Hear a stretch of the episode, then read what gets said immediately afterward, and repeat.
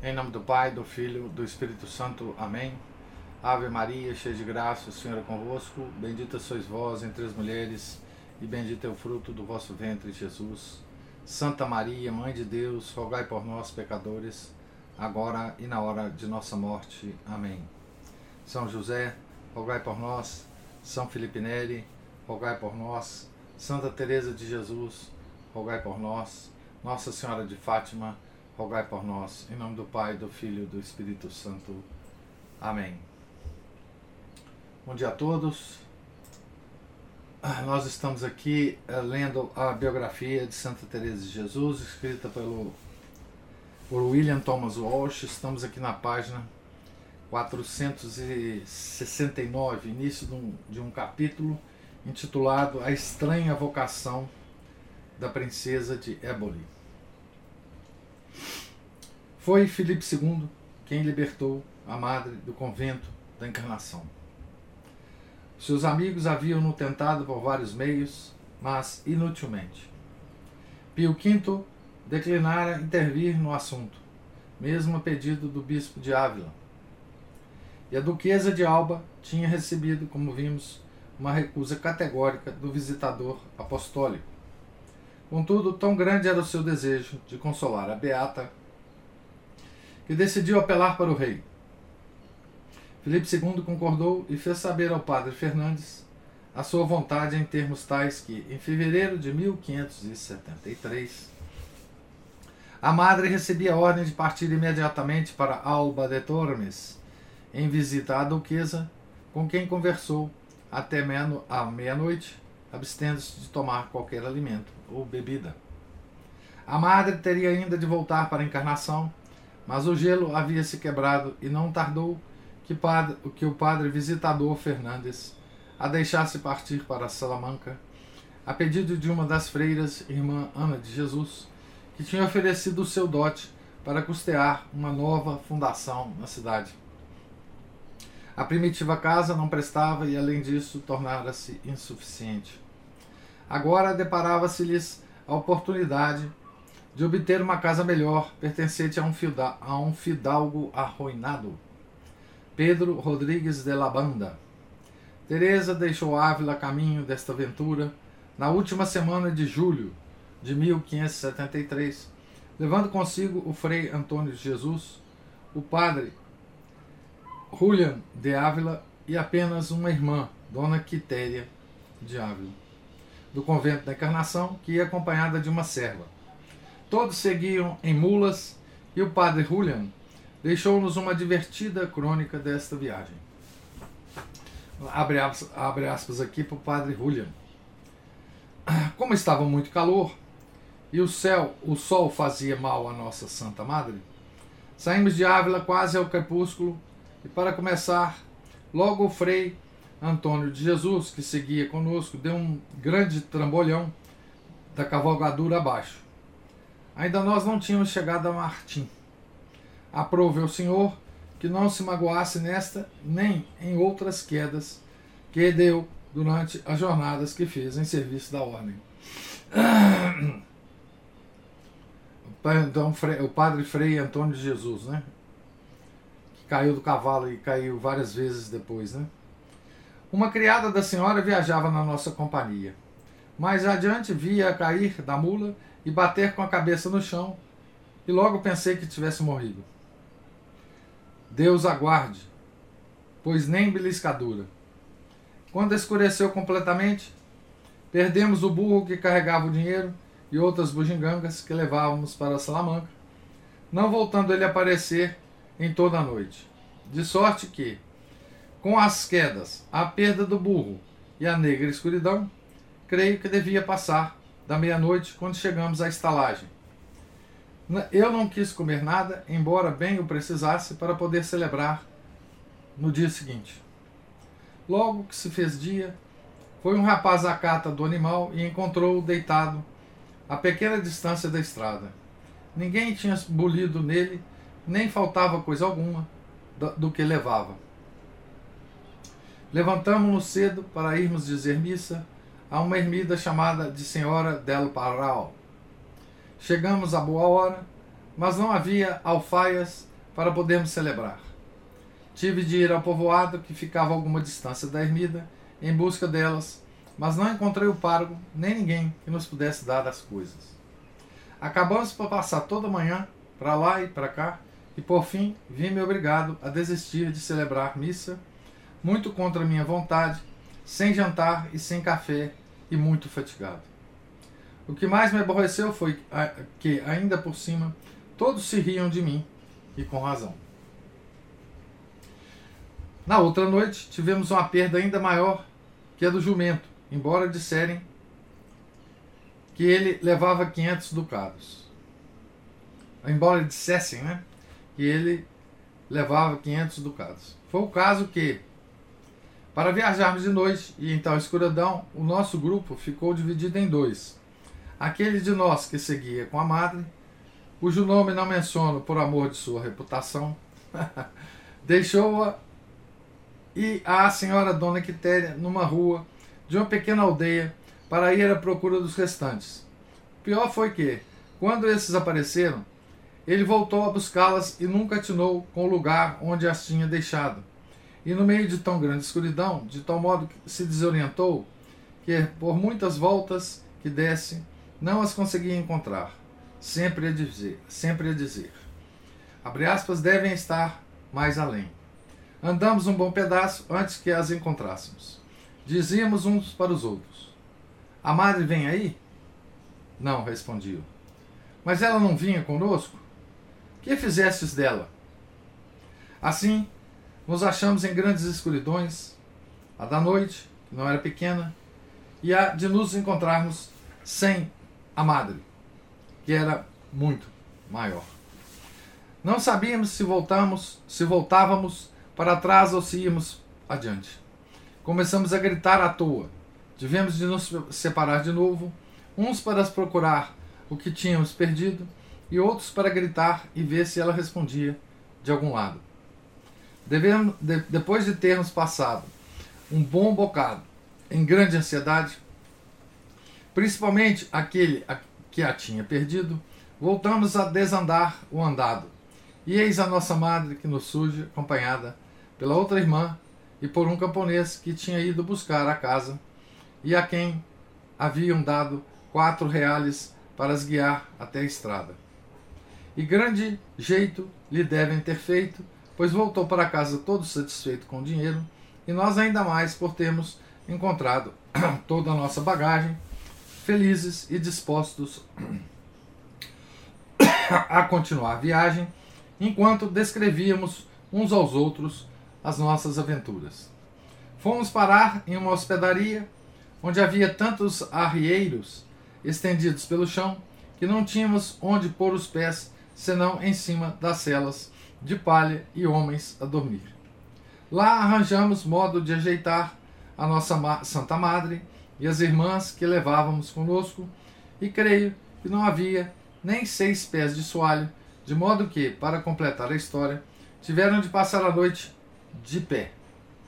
A única coisa boa que havia nessa estalagem era não precisarmos esperar muito para sair dela. Fecha aspas. Aqui está o, o relato né, do padre Frei Antônio de Jesus. Não, aliás, padre Julian de Ávila. Né, nessa divertida crônica aqui de viagem, né? Dona Quitéria testemunhou mais tarde, no processo de beatificação da santa, que durante uma das, das escuras noites da jornada, dessa jornada descrita aqui pelo padre Olha, né? Uma luz misteriosa iluminava o caminho. Quando perguntou assombrada o que seria aquilo, a madre respondeu-lhe: Pergunte-o a Deus chegar à cidade universitária nos últimos dias de julho ou princípios de agosto. Salamanca, né? A madre quis conhecer imediatamente a propriedade do fidalgo. Custaria pelo menos mil ducados transformá-las, transformá-la em convento, mas isso não preocupava a madre, certa de que Deus lhe enviaria todo o dinheiro de que precisasse. Determinado aluno da universidade, que usava o nome assaz pomposo de Padre Cristóvão Colombo, não ficou pouco surpreendido quando a madre lhe disse, um dia, que ele tinha duzentos ducados e os pediu emprestados. Acabava, na verdade, de receber essa importância, mas supunha que ninguém o sabia. Talvez não tivesse ficado menos surpreendido quando, dois ou três dias depois, a madre lhes devolveu o, ao receber uma esmola inesperada da mesma quantia. O dinheiro chegava-lhe sempre às mãos quando dele necessitava. Infelizmente, o emprego dele, neste caso, dependia de Dom Pedro, que saíra da cidade sem se preocupar grandemente com os pedidos insistentes da madre para que voltasse.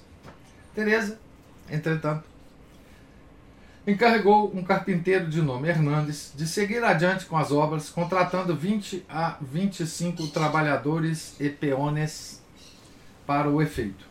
Hernandes superintendia nos trabalhos. Não obstante as suas ocupações, arranjou modo de espreitar as freiras, pois muito o intrigava o que comeriam elas, e viu-as a jantar pão, água e algumas couves, mas tão satisfeitas como se se bancanteassem com fazões. Num dia de grande calor, a madre olhou através da janela para o pátio e disse: Irmão Pedro Hernandes, aqueles homens parecem muito fatigados. Mandai dar-lhes alguma coisa de beber e deixar isso por minha conta. Madre, respondeu o carpinteiro, somos muitos e o vinho está tão caro que seria preciso uma fortuna para todos beberem. Vamos, irmãos, mandai buscá-lo, que Deus tomará conta de tudo. Hernandes obedeceu e mandou um homem buscar o vinho a uma taberna com quarenta maravedes. Mas como era pouco, resolveu misturar-lhe água para o fazer render. Depois de três ou quatro terem bebido, olhou para dentro do jarro e viu que havia ainda tanto como a princípio. A Madre Teresa aproximou-se de novo da janela e disse: Irmão Pedro Fernandes, fizeste o que vos mandei? Sim, madre. E penso que aconteceu aqui o mesmo que nas bodas de Caná, pois a água transformou-se em vinho. Então, muito bem, irmão, respondeu a madre calmamente. Foi Deus que o fez. Bem parece que ainda aqui o dedo de Deus, exclamou o carpinteiro. Correu para junto dos homens e gritou: Ei, irmãos, toca beber até fartar que esse vinho é abençoado. A obra demorou muito tempo, mais tempo do que o previsto. Como se aproximava o dia de São Miguel, época do ano em que se renovam os arrendamentos, era evidente que a madre teria que pagar mais um ano de renda por outra casa ou mudar-se para nova sem terem acabado as obras. Teresa decidiu-se por essa última solução.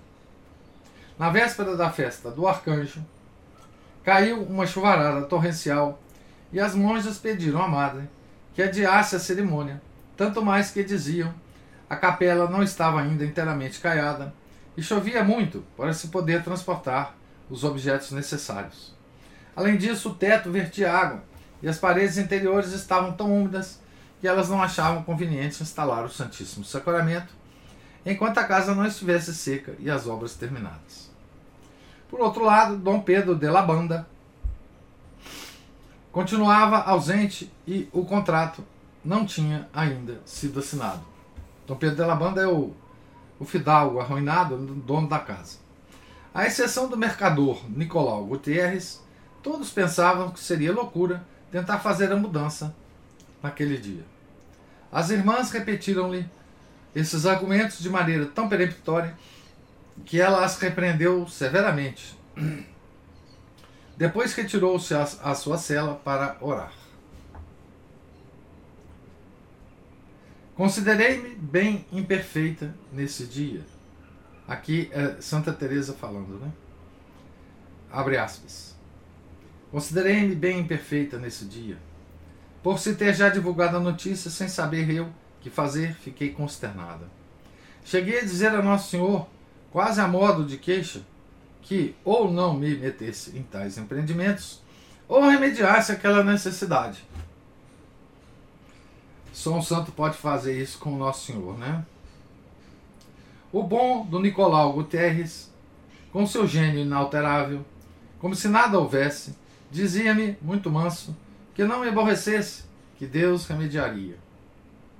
E assim foi, pois, no dia de São Miguel, a hora de vir o pôr, começou a fazer sol, o que me encheu de devoção. Vi que mais acertadamente andara aquele bendito homem com tanta confiança nesse Senhor do que eu com as minhas inúmeras tristezas. Fecha aspas para Santa Teresa. Toda a população acorreu à solenidade. A capela secou com miraculosa rapidez. Os objetos necessários foram transportados apressadamente para casa e a hora marcada, a madre e as irmãs, precedidas pelo Santíssimo Sacramento e ao som de música, dirigiram-se em solene procissão ao novo convento. Tudo parecia ter acabado em bem. No dia seguinte, Dom Pedro regressou à cidade e, sabendo do sucedido, correu ao mosteiro possuído de grande fúria para dizer a Madre Teresa o que pensava de tudo aquilo. Abre aspas para Santa Teresa. Estava tão zanga zangado que eu não sabia o que fazer. Tínhamos cumprido todas as obrigações do contrato. Mas de pouco servia querer dar-lhe razões, porque o demônio o tornara intratável. Falaram-lhe algumas pessoas em nosso favor e aplacou-se um pouco. Todavia, depois mudou novamente de parecer. Eu já estava determinada a entregar-lhe a casa. Mas também não era isso que ele queria porque o seu propósito era receber logo todo o dinheiro. Sua mulher, a quem a casa pertencia, tinha querido fazer a venda para adotar duas filhas, e nós já tínhamos depositado dinheiro nas mãos de quem ele havia escolhido. O certo é que são, são passados mais de três anos e o negócio não está concluído. Não sei em que irá parar, nem se o mosteiro ficará ali. Fecha aspas. Dom Pedro de la Banda revelou-se mesquinho e insolente, e a esposa ainda mais, até o dia da morte de Teresa e mesmo depois. Dom Pedro de la Banda.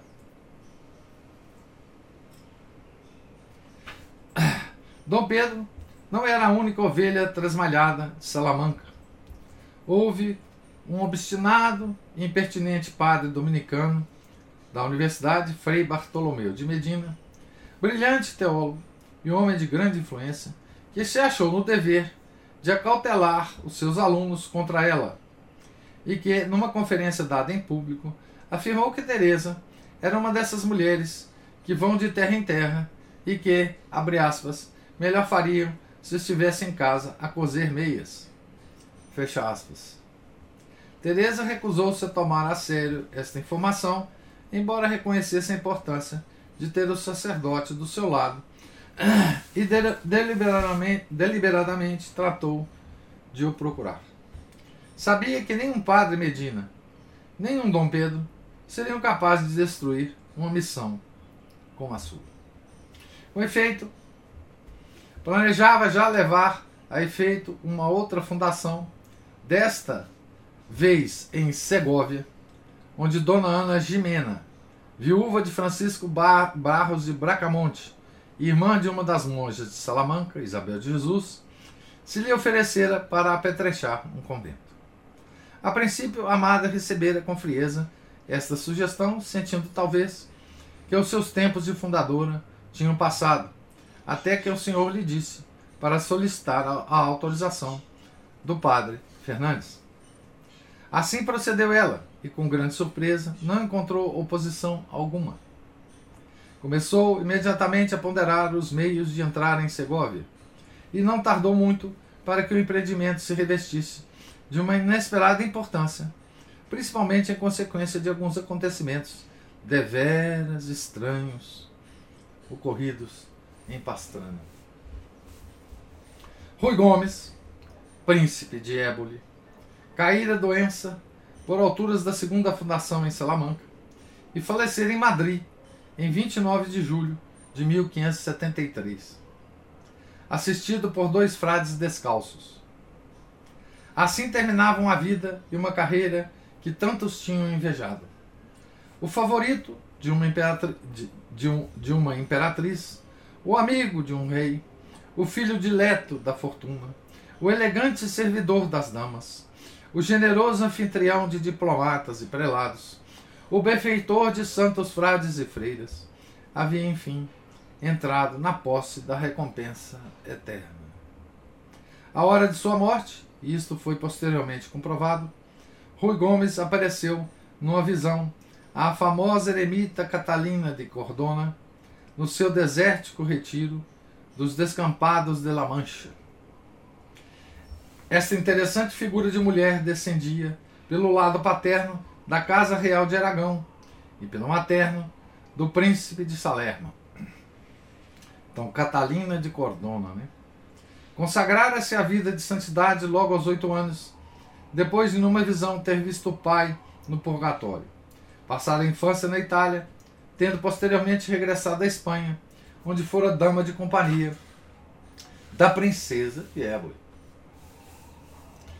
Assistindo um dia à missa, na companhia de outras damas da casa de Éboli, em Valladolid, ouviu pregar Dr. Casala, então no apogeu da fama, e muito antes de a Inquisição suspeitar dele, e encheu de pavor as suas companheiras, predizendo-lhes que ele haveria de ser queimado como herege, pois vira chamas, dizia, em volta de sua é, cabeça. Dr. Casala foi mesmo é, condenado pela Inquisição. Né? O seu desejo de renunciar inteiramente ao mundo foi animado por São Pedro de Alcântara e pela Madre Teresa, a quem escrevia longas cartas assinadas à pecadora. Um dia convenceu os príncipes a levá-la com eles numa viagem para uma das suas quintas próximas a Alcalá, onde se dirigiu guiada por um eremita para o árido deserto onde junto da montanha de Veracruz. No decorrer dos oito anos seguintes, viveu numa pequena caverna que dificilmente chegara, chegava para a abrigar. Alimentava-se de ervas e raízes, até que um pastor começou a trazer-lhe alguma comida e ela cozinhava nas brasas. As suas mortificações eram tremendas, mesmo comparadas com as mais heróicas austeridades da história do misticismo na Espanha. Comia apenas três, de três em três dias. Segundo a Madre Teresa, costumava açoitar-se com uma pesada corrente de ferro durante duas horas e meia seguidas. Um dia, uma outra eremita viu-a despir o hábito para o lavar e reparou que estava cheio de sangue. Durante muito tempo, as pessoas daquelas terras desérticas supuseram tratar-se de um homem, pois Catalina vestia-se assim para se proteger de qualquer importuno. Ia ouvir missa no mosteiro dos Mercedários, a cerca de uma ou duas milhas, percorrendo algumas vezes de joelhos toda a distância. Não é de estranhar que num país tão impregnado do amor pelo heróico e especialmente pelo maior dos, heroísmo que, dos heroísmos que é a santidade, a caverna solitária desta eremita se transformasse num local de peregrinação. Acorria gente a centenas para ver e implorar as suas orações. Ora, foi pela boca de alguns desses visitantes que ela teve notícia dos frades de Pastrana, e relacionando-os com uma visão que tivera de religiosos vestidos de branco, resolveu fundar no deserto um mosteiro de descalços. Numa das visitas que fez a Pastrana, em maio de 1571, Rui Gomes e o Duque de Gândia, filho de São Francisco de Borja, viera a seu encontro recebê-la. Mariano levou-a a Madrid, onde ela obteve de Filipe II e do visitador Fernandes autorização para o seu convento. Realizava, por fim, a sua missão uma casa de frades descalços, de muito santa vida, vigiava perto da sua gruta. Embora nunca entrasse na ordem, usou sempre o hábito das descalças no seu retiro desértico, até a morte que ocorreu em 1577. Foi a esta mulher que recorreu o espírito de Rui Gomes logo que os véus do tempo e da imortalidade se afastavam, deixando-o nu em face da luz da eternidade, tremendamente inquiridora. No decorrer de uma de suas mais ardentes orações, ela viu-o na sua frente, infeliz, triste, abandonado e implorante. Nada senão as esmolas que lhe dera o tinha salvo do inferno. Graças a elas estava no purgatório. Mas em que agonia! Não havia palavras que pudessem descrever os seus sofrimentos. E, na sua angústia, vinha implorar-lhe que o auxiliasse, que fizesse a mercê de o encomendar às orações dos seus frades carmelitas e, sobretudo, que eles celebrassem, imediatamente por sua intenção, as duzentas missas que a esposa lhe havia prometido.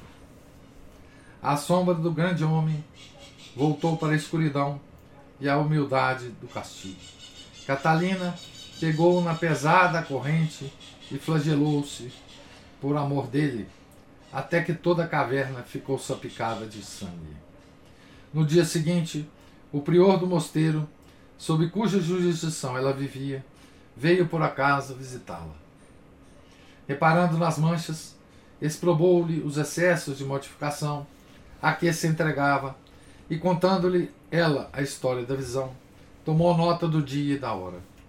Três dias mais tarde chegou um mensageiro de Pastrana para anunciar a morte de Rui Gomes. Dar uma esmola de 40 ducados e marcar as 200 missas prometidas pela princesa. Pouco depois, Rui Gomes aparecia Catalina uma segunda vez para lhe agradecer as suas mortificações e, em especial, as missas já celebradas por sua alma. Entretanto, o corpo do príncipe jazia no féretro, no seu palácio de Madrid, pronto a ser chorado pelos amigos e olhado com maligna satisfação pelos seus secretos inimigos. Mal lhe tinham fechado os olhos quando a viúva se empenhou, se empenhou numa farsa que, se fosse apresentada em uma das comédias de Figuron, no, no, no Corral la, da Calle del Príncipe, teria de certo fracassada por exagerado. Numa onda de desgosto, a princesa declarou que a vida já nenhum interesse tinha para ela e que se faria carmelita descalça e se sepultaria no convento para vestir o hábito da reforma. Mandou o bondoso Frei Mariano despir o seu na presença dos restos mortais do marido e ali mesmo se cobriu com ele. Não pareceu lembrar-se de consultar Madre Teresa ou qualquer outra autoridade carmelita acerca da sua última vocação, a súbita vocação. Devia entrar no convento sem perder um minuto. Ainda o cadáver de Rui Gomes não tinha arrefecido, e já ela se precipitara no interior de uma carruagem e ordenava ao cocheiro que seguisse o mais rapidamente possível para a Pastrana. Que lágrimas, que apressadas despedidas a todos os filhos, que montanhas de bagagem. Entretanto, Frei Baltazar de Jesus cavalgava adiante para avisar a prioresa de Pastrana, de que a princesa vinha a caminho para entrar no convento. Eram duas da manhã quando chegou e bateu no portão. Despertada de um sono profundo, amada Isabel de São Domingos escutou-o com crescente estupefação e exclamou: O quê? A princesa de Éboli? Freira? Será a ruína dessa casa. Pela manhã, a magnífica carruagem do, Zélobis, do Zéboli parou à porta e Dona Ana de Mendonça surgiu, ainda com o hábito de Frei Mariano, a esvoaçar-lhe a volta dos ombros. Ana de Mendonça é a princesa, né? Seguida pela mãe, que vinha na qualidade de companheira e confidente, e por duas aias, de mistura com tamanha quantidade de baús, que o, o enigma agora era saber onde poderiam eles caber. Era uma situação inteiramente imprevista e a amada Isabel mostrava-se verdadeiramente embaraçada. Não podia negar que o teto por cima das suas cabeças pertencia à princesa, Talvez por isso fosse melhor admiti-la e depois consultar a Madre Teresa sobre o que tinha a fazer. Pobre das monjas. A paz voou pela janela no momento em que a princesa entrou pelas suas portas. Não há de certo grande exagero na observação irônica de La Fuente. Primeiro, no, no primeiro dia, a princesa demonstrou violento fervor. No segundo, no segundo, mitigou a regra. No terceiro, abrandou-a. E no quarto, insistia em que todos os seus amigos fossem admitidos a visitá-la no claustro, não obstante todas as constituições em contrário. Depois do funeral, o corpo de Rui Gomes foi transportado para Pastrana. O bispo de Sergorbe, Segorbe e outros amigos da família vieram fazer-lhe a tradicional visita de condolências. A princesa estava tão exasperada por se ver coagida a falar-lhes através das grades do locutório que a madre Isabel achou melhor permitir-lhes a entrada no claustro e, para facilitar outras visitas sem perturbar a comunidade, cedeu à mãe de Sua Alteza um aposento que dava diretamente para a rua. A humildade de Dona Ana era tal que, sendo-lhe dado no refeitório um lugar ao lado da prioresa, levantou-se a moada e escolheu ela própria outro extremo da sala, achando uma certa grandeza solitária no último lugar, já que não lhe davam o primeiro.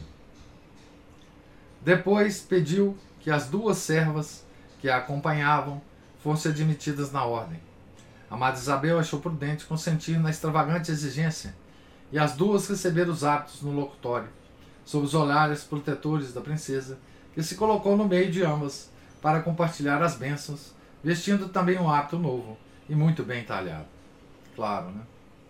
Abre aspas. A última novidade que por aqui corre sobre a nossa noviça, a princesa, escrevia Frei Antônio de Jesus, a duquesa de Alba, é que está grávida de cinco meses e vive no convento, onde dá ordens à madre prioresa e exige que todas as freiras lhe falem de joelhos e com grandes venhas. Vamos parar por aqui, porque nós vamos ver como é que a Madre vai, vai resolver esse caso aqui. Tá? Então vocês já perceberam aqui o. Eu estou na página 482. Já perceberam aqui a, a figura, né? Da princesa de Éboli que já. Que nós já falamos sobre ela aqui em capítulos é, anteriores e nós vamos ver como é que o, o a, Madre Teresa vai, vai lidar, né? Que, que coisa impressionante, né? Com, com, quanto, que tipo de, de problemas, né? A Madre tinha que, que tratar, né? Nessas fundações, né? Porque, enfim, a, as fundações, é, ela dependia de todo, um, todo tipo de, de gente, né? Para, para ajudá-la, né?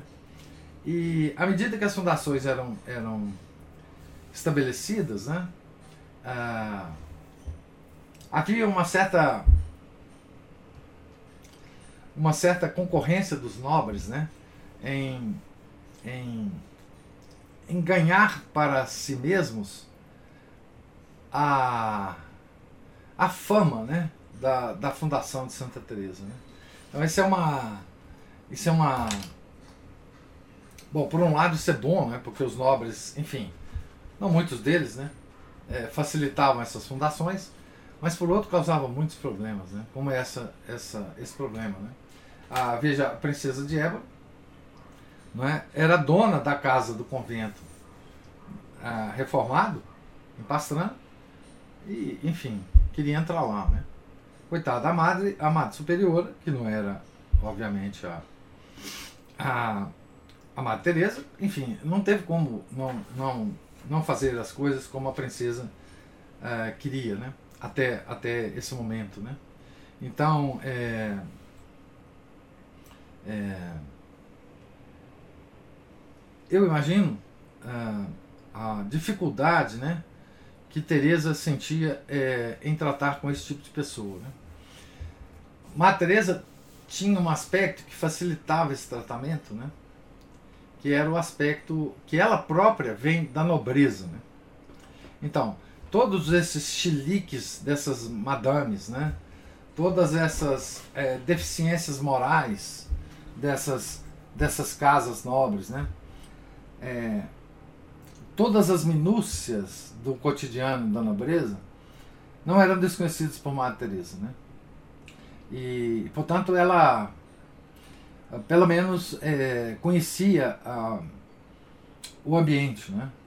E, obviamente, sabia tratar esse, esse pessoal, né? Mas era uma situação delicada mesmo, né?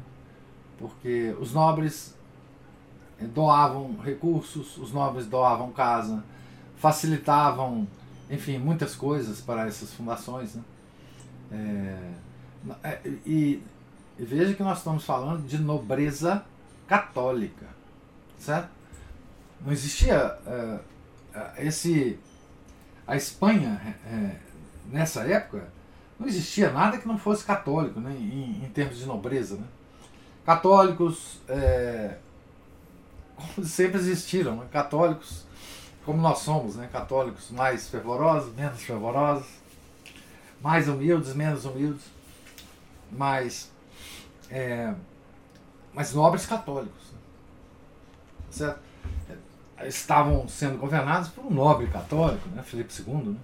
um grande nobre católico, é, de, de, de vida muito complicada, coitado, do Felipe II.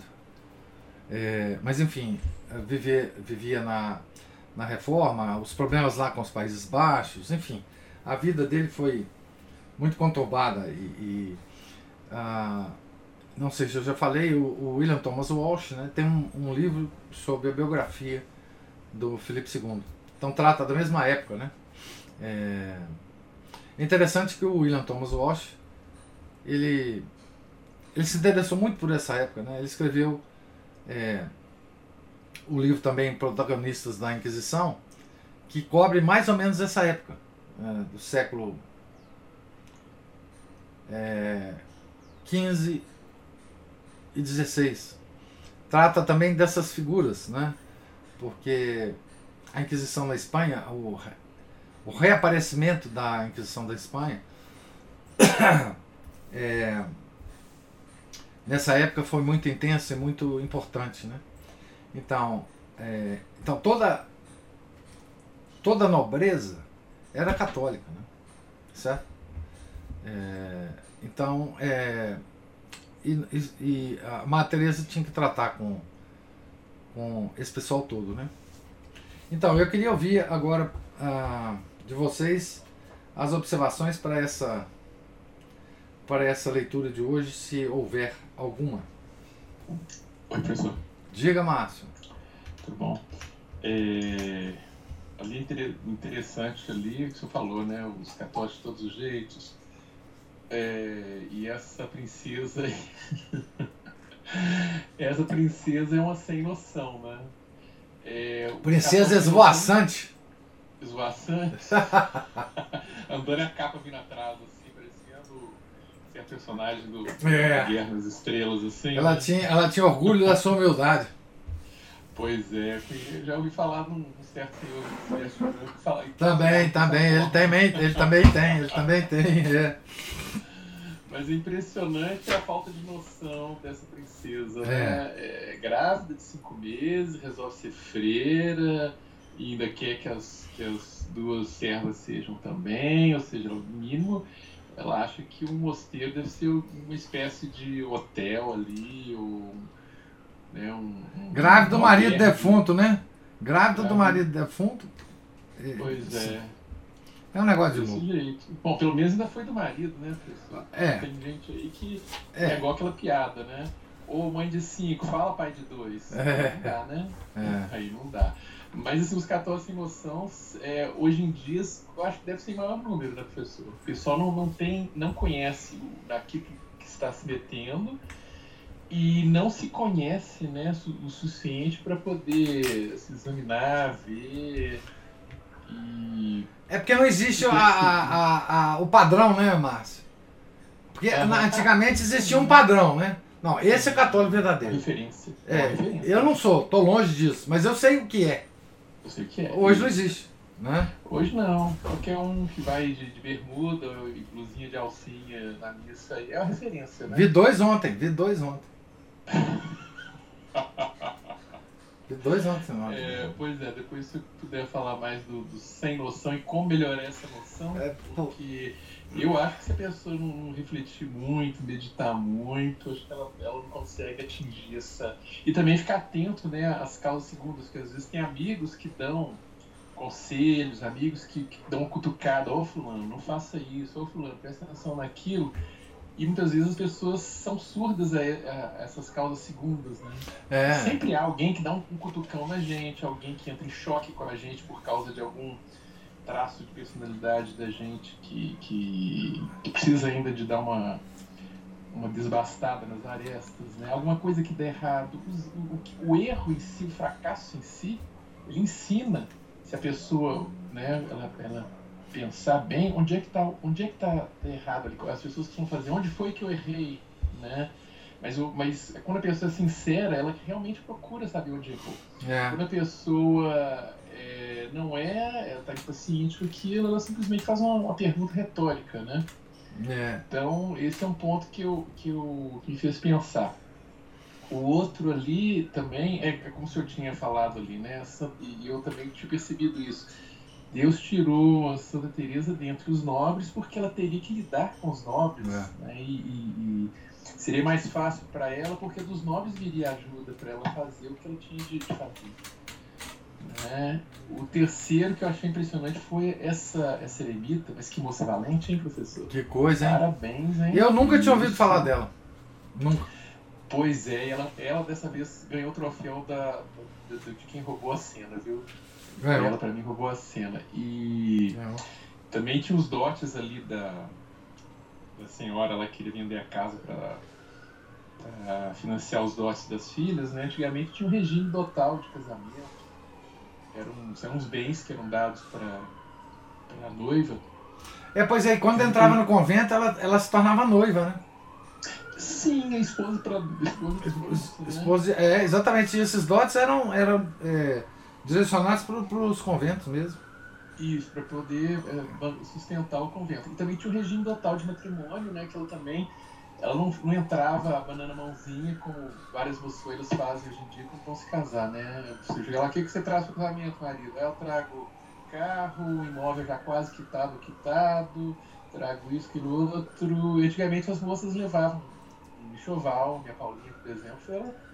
É, não, mas isso era mesmo, o dote da, da, do pai da noiva era importante para o casamento, para manter vida, o casal e começar é, a vida, era. A vida. Era? É, é, hoje em dia o pessoal entra com a mão banando. Até outro dia tinha um, um pessoal falando, comentando que um rapaz que é casado com a Rússia, falando que uh, ele achou, achou a esposa dele muito corajosa, porque ele falou assim, nós vamos casar e o que, que nós temos? Aí ele falou assim, ah, eu tenho um colchão. Ela falou assim, isso basta para começar. Ah. Valente, porque hoje em dia, meu filho, é. a lista de exigência vai daqui lá na esquina. É, assim, né? é, é. É verdade? Catalina de Cordona. Pois é, valente. Provavelmente santa, hein? Provavelmente, nunca tinha ouvido falar. Nunca. Nunca. É? é... Muito valente essa E leiga, né? Pois é. Leiga. É. Então, assim, a gente não pode também é, desconsiderar muitos leigos aí anônimos que são verdadeiros santos né, também. É. É verdade. Bom, professor, agora é com o senhor. Muito obrigado, hein? Pois é, quando você estava falando, é, de Santa Teresa, da nobreza né, de Santa Teresa, por que, que isso era importante, a nobreza dela para tratar com os outros nobres. Né? Eu lembrei de um contemporâneo dela. É, é, São Carlos Borromeu. São Carlos Borromeu foi um, uma figura é, de grande influência no Concílio de Trento, né? e depois de grande influência na,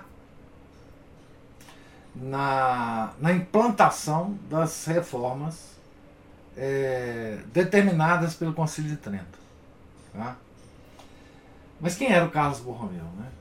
Quem era São Carlos Borromeu? São Carlos Borromeu era uma família absolutamente riquíssima, de nobres riquíssimos a, o, o chapéu cardinalício é, de São Carlos Borromeu foi comprado pela família dele, é, da igreja, quando ele tinha 13 anos. Tá certo? Então, São Carlos Borromeu, ele é não só nobre, como ele é de uma família que explorava toda a degradação da, que existia na igreja nessa época. E Deus escolheu ele justamente para reverter tudo isso. Então, São Carlos Borromeu, por ele ter passado, por ele ter sido o que foi, e depois é, ter é, se elevado a, a dignidade tão grande, né, a santidade tão grande, ele tinha mais do que é, a, condições né, de fazer o que ele fez. Né? Porque ele sabia de onde ele tinha vindo e o que, que precisava mudar na igreja. Então, é, Nosso Senhor, às vezes, quer dizer, às vezes não, sempre escolhem os santos que têm condição de fazer na época do santo, o que Nosso Senhor quer que ele faça. Da melhor forma possível. É, Santa Teresa estava lidando com uma, uma comunidade que ela conhecia muito bem. Ela sabia com quem que ela estava lidando. Assim também São Carlos Borromeu. Ele sabia que as reformas determinadas pelo pelo Conselho de Trento era justamente as reformas para evitar o que aconteceu com ele, com a família dele, de comprar os benefícios da igreja, de comprar dioceses, de comprar etc. Né? Ele sabia que era isso exatamente que o Conselho de Trento estava querendo e era isso que ele ia acabar, ou pelo menos é, implantar na diocese dele todas as, as reformas é, vindas do Conselho de Trento. Né? Então tem isso, né? Tem essas. Tem esses meandros, né? É, é, de, de circunstâncias, pessoas, acontecimentos que Deus move, né? Para que as coisas aconteçam. É, ele, São Carlos Borromeu, seria, aos olhos do mundo, a pessoa menos indicada para exatamente fazer o que ele fez, que era exatamente impedir que tudo o que aconteceu na vida dele continuasse a acontecer dentro da igreja. Né? É, é, tremendo, né? Essa, quando a gente percebe isso, né? Como Deus. É, como Deus, é, enfim, move as coisas, né? Ah.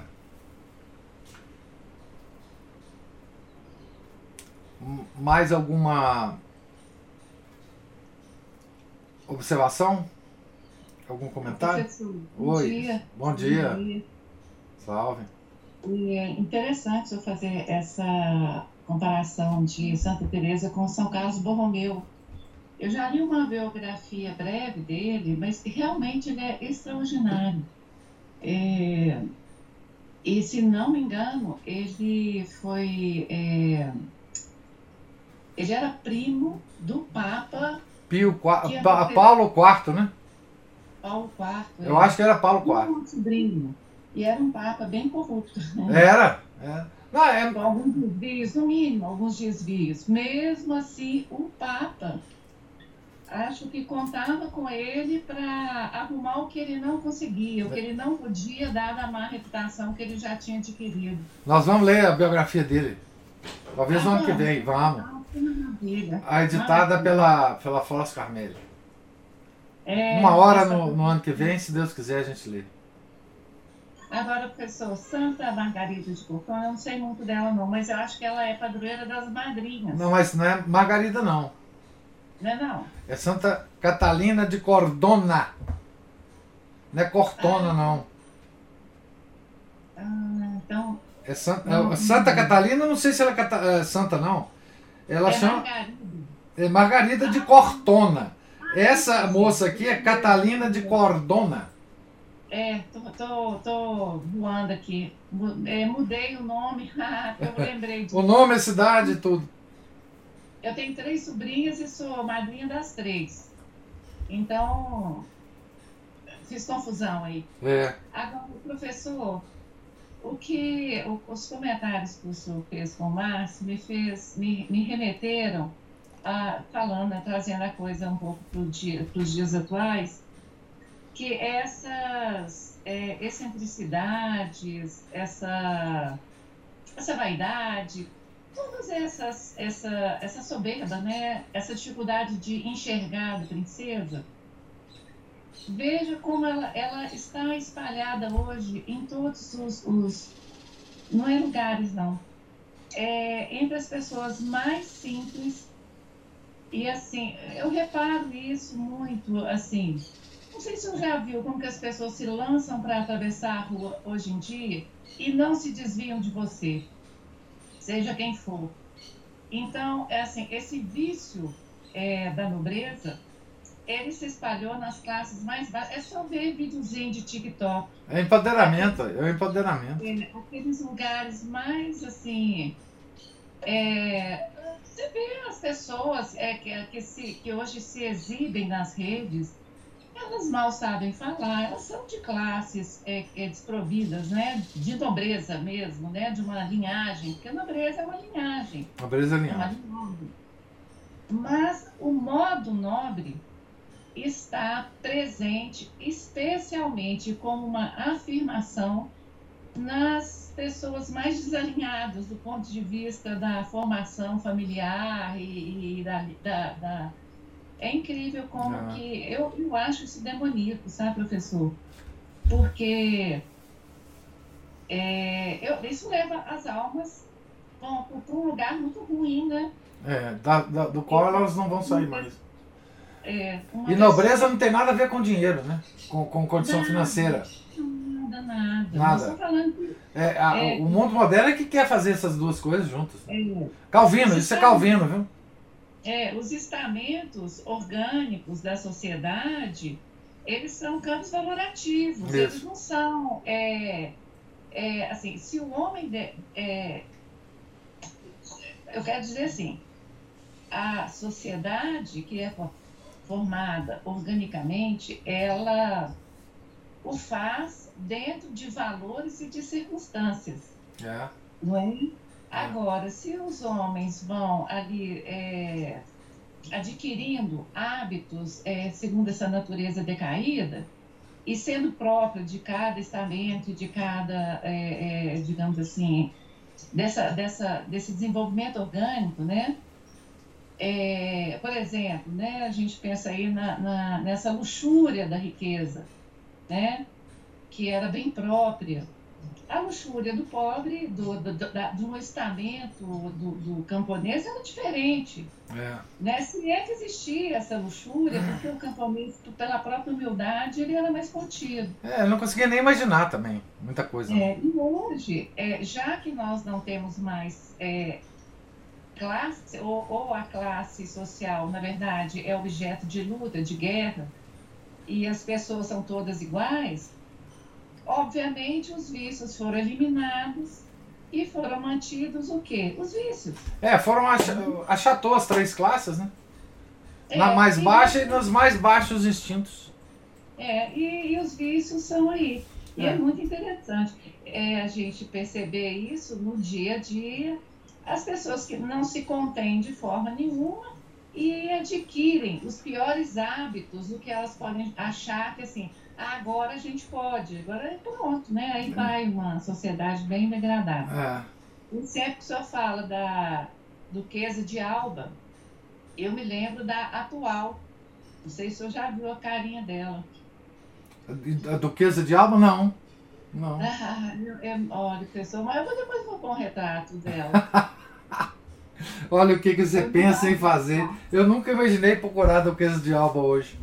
Não, ah, é porque figura. Surge, é, é, surge no, no, no na, na, nas é. notícias, né? É, ela é uma figura. Agora acho que ela está meio desaparecida, mas ela já foi bem assim. É, fazia parte. É.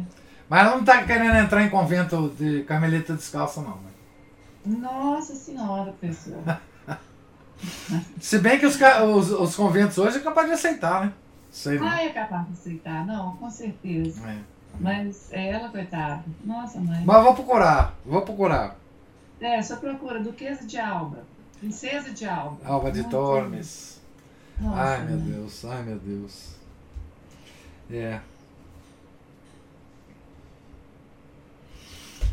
Mas, é, é, é, é, é o que nós temos para hoje, né? A, a nobreza, ela nunca teve nada a ver com condição financeira, né?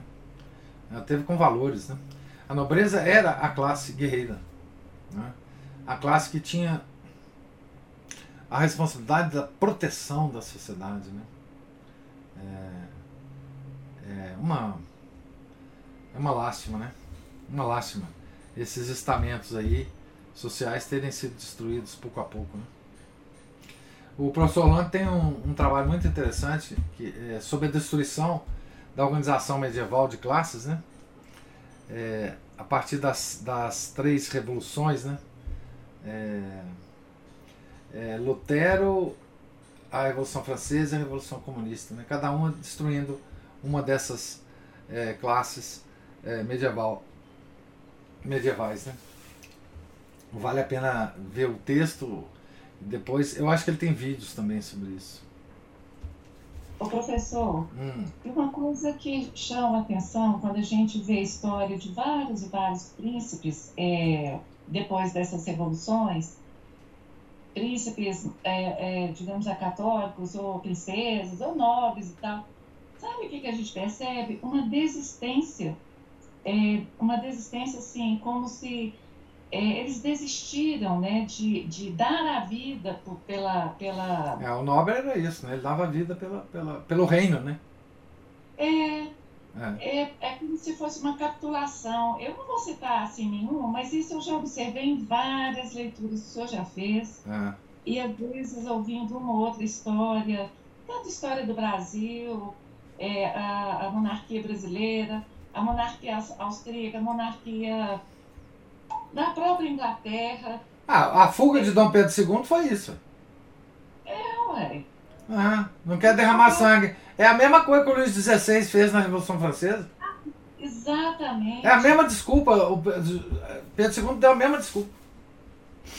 Exatamente é. quando estava chegando no Brasil a Revolução Francesa. Cem anos depois. É. Eu já ouvi uma história de que caso a princesa Ai, gente, a filha de Dom Pedro II. Isabel. Isabel. Ela tinha apoio do exército. Tinha? Do exército. Se ela quisesse voltar, ela receberia um acolhimento, especialmente do sul do país. Não, o Dom Pedro podia abdicar naquele momento e passar para a Princesa Isabel. Ela tocar o um negócio aqui, não precisa. Ele podia até fugir. Mas a Princesa Isabel não fugiria, não? Não fugiria. Não. E, ela não. E, e, se não quisesse, ela recebeu mensagens. Então, assim, a gente, a gente, a gente vê assim, ah, houve uma demissão, como se fosse uma algo superior mesmo, né, professor? A, além da revolução, né? É. Que é, mostrou para essas pessoas que elas ou, ou que não valia a pena, ou que não, elas não existiam mais no tempo. É, eu não sei o que pode ter sido. Porque Dom Pedro ele tinha toda a noção de que o povo brasileiro adorava ele. Ele andava nas ruas, ele sabia o carinho que o pessoal tinha. Ele não podia ter essa feito aquilo de jeito nenhum. De jeito nenhum. É, e essa, essa república era algo totalmente estranho porque ninguém tinha a, menor, a mais mínima noção do que seria uma nem, república. Nem os próprios, nem os próprios revoltosos. É. Agora, o senhor veja bem, o senhor fez uma pergunta que eu achei das mais interessantes, que é assim, o que nós queremos com a nossa igreja? Uma monarquia ou uma democracia? Ah. Porque não pululando aí petições online. Ué, mas é isso que eu estou falando, mãe. Isso, é isso. Isso de quem quer defender a igreja. O senhor lembra, há alguns anos atrás, algumas ideias estapafúrdias de invocarem como patrimônio cultural a missa tridentina? Lembro. Então, pensa bem, uma coisa absurda. Patrimônio dessa. imaterial. Imaterial, né? como se o Estado pudesse nos defender. Isso, nossa. Bem, é como se, se a gente procurasse o Diocleciano para defender a igreja.